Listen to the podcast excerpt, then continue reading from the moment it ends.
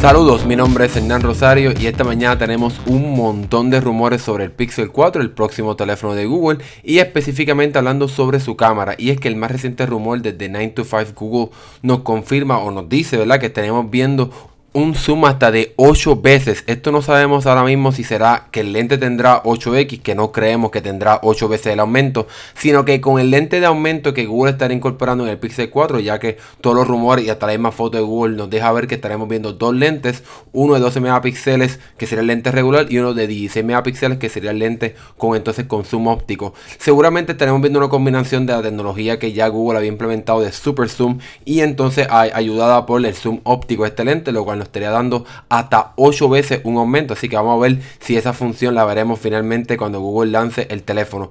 Otro modo que se está rumorando que estará llegando en el Pixel 4 es el Motion Mode. Y lo que supuestamente podría hacer este modo es capturar cosas que se estén moviendo súper rápido con el fondo un poco borroso como vemos en estas fotos de deportes o de carros de carrera, etcétera. Así que si te gusta retratar ese tipo de cosas, pues entonces con el Pixel 4 podrás hacer esto. También se menciona que estaremos viendo mejora a Night Sight, que sería la función de poder capturar fotos de noche con extrema fidelidad y colores y brillantes. Así que vamos a ver qué tanto o qué mejoras veremos en este modo. Y en otros temas no relacionados con la cámara, eh, gracias a filtraciones hemos visto que podríamos estar viendo un nuevo color coral que se parece bastante al color coral que vimos en el iPhone 10R el año pasado. Se ve bastante chévere, además del color blanco y negro que seguramente estaremos viendo, pero no sabremos si habrá otro color como parte de los colores curiosos que Google suele añadir a su teléfono. Y en cuestión de especificaciones, una filtración también de 95 Google confirma que estaremos viendo hasta 6 GB de RAM, 2 GB más que el año pasado, ya que el año pasado vimos 4.